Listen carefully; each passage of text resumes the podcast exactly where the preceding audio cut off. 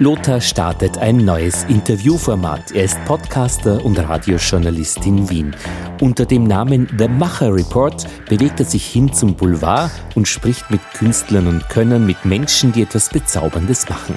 Die ganze Geschichte in 15 Minuten, wöchentlich am Sonntag, kostenlos im Internet. Mit Lothar muss ich unbedingt reden.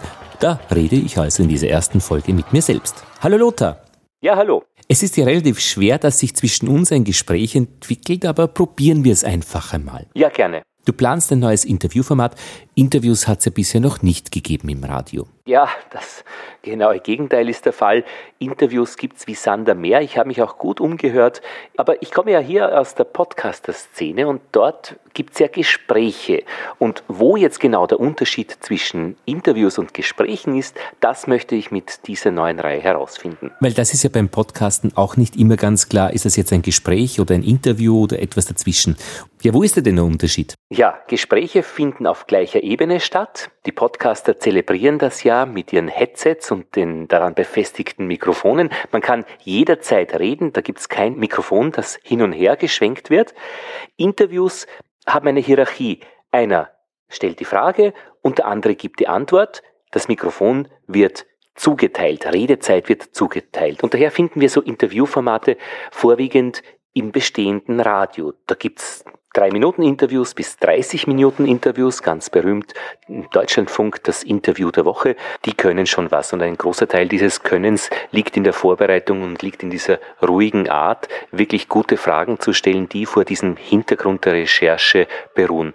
Gleichberechtigung gibt's im Interview nicht. Du hast ja einige dieser Formate jetzt analysiert und dir genau angehört? Ja, äh, Interviews sind einfach aufwendiger, man muss sich vorbereiten. Man kann hier nicht einfach irgendwelche Fragen stellen diese Vorbereitung kostet Geld und deswegen machen die Podcaster, glaube ich, lieber Gespräche, wo sie einfach ebenerdig reinkommen und die Dinge wirklich live quasi on air besprechen und wenn etwas einfach einmal nachgefragt wird, na dann wird halt nachgefragt. Das könnten sich viele Interviewer im öffentlich-rechtlichen Rundfunk einfach nicht leisten. Da ist alles perfekt. Und ich möchte das jetzt eben verbinden, im Podcast-Bereich die Gesprächsform einmal draußen zu halten und hin mehr auf dieses Fragenstellen zu konzentrieren. Die Persönlichkeit, wer jetzt das Interview führt oder wer das Gespräch führt, ist in beiden Formaten, in beiden Arten eigentlich ähm, sehr gut merkbar. Was mir aufgefallen ist und was ich von meiner eigenen Radioausbildung her kenne, das Charakteristische von Interviews ist ja dieses Frage-Antwort-Spiel. Und wenn man sich ganz genau anhört, welche Arten von Fragen es gibt, dann ist es ziemlich interessant. Es gibt zwei verschiedene Arten von Fragen beim Interview.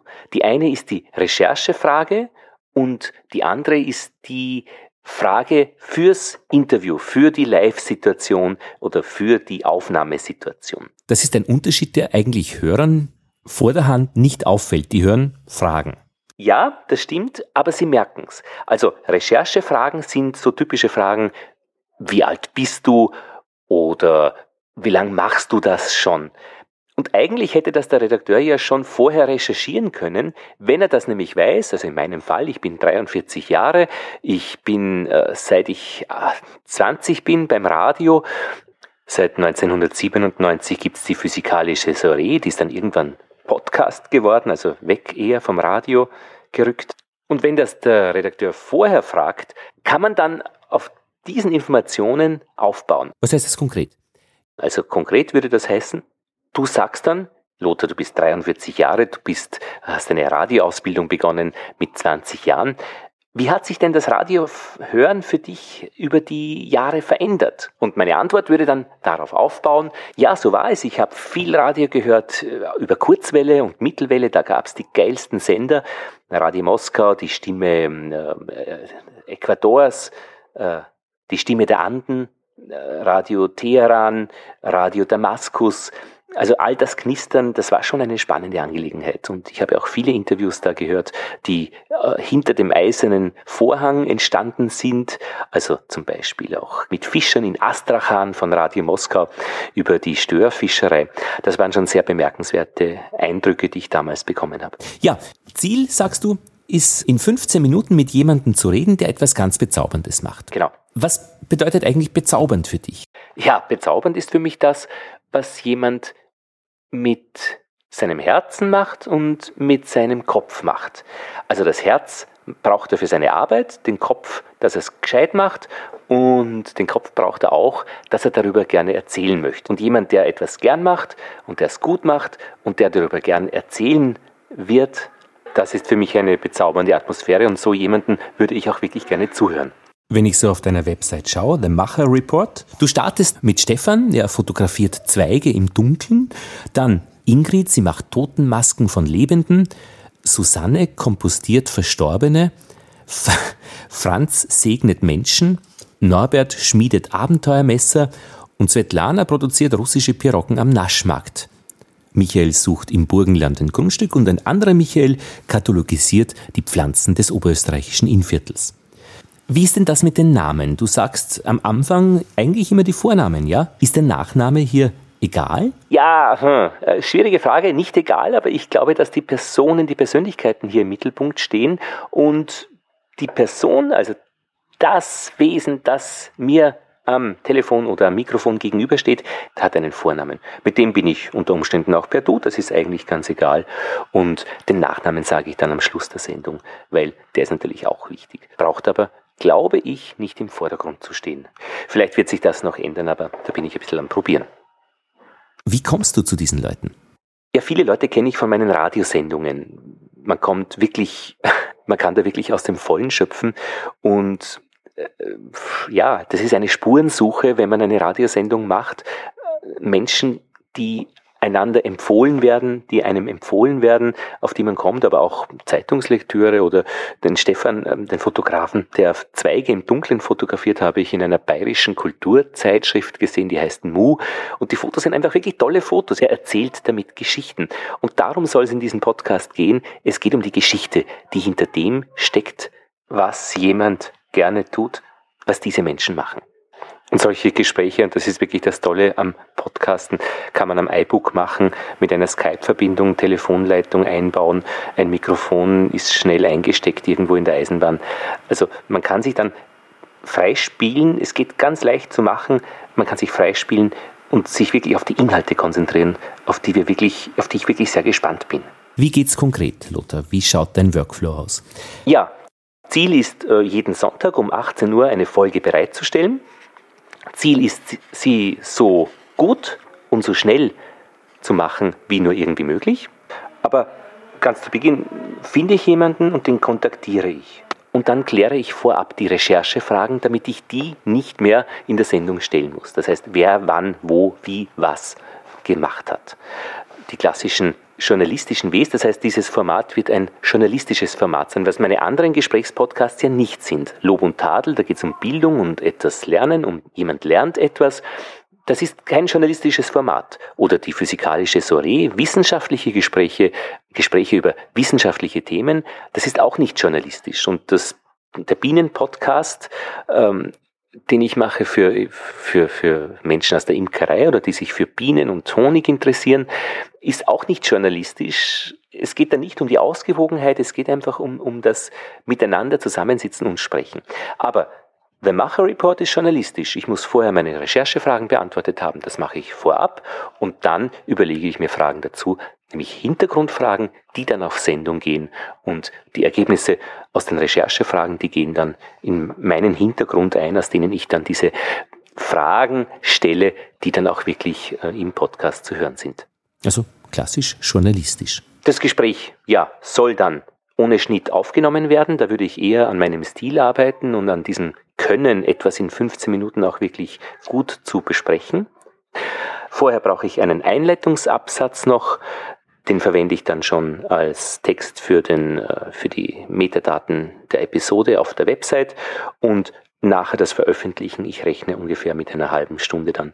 Insgesamt sollte eine Folge in einer Stunde machbar sein, weil ich muss ja auch noch Geld verdienen. Geld verdienst du durch Radiosendungen? Ja, genau. Da geht es wirklich darum, äh, journalistisch schöne, gute, richtige, äh, wunderbare Sendungen zu machen. Und das macht mir auch sehr viel Spaß. Lothar, du, wenn wir nachschauen, was du machst, sehen wir, hm, ähm, lebt als Podcaster und Radiojournalist in Wien auf deiner Website apostrophe.at findet man noch auch den Zusatz und als Wissensvermittler.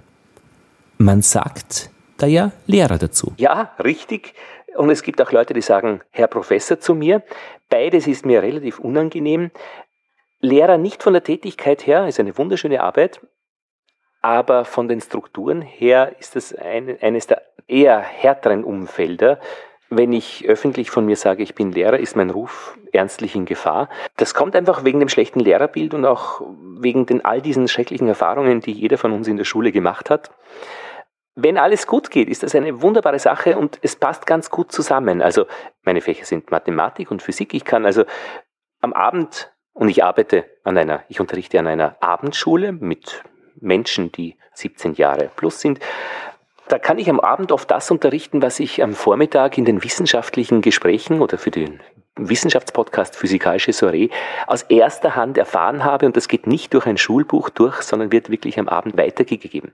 Und umgekehrt gibt es da auch einen Rückfluss für deine Radiosendungen? Ja, das ist das Interessante. Du hast in der Schule deine Hörer immer vor dir und du siehst, wenn sie abschalten. Genau solche Hörer gibt es beim Radio. Man weiß, dass es sie gibt, diese Hörer. Die spricht man ja auch an. Man weiß nur nicht, wenn sie abschalten. Und ich glaube eben, dass die Radiosendungen besser werden, wenn man eben diese Situation kennt, dass man den Menschen auch wirklich in die Augen schaut und dieses Gefühl der Langeweile, das sich einstellt, wenn man irgendeinen Unsinn erzählt, wenn sich das auch in den Augen manifestiert.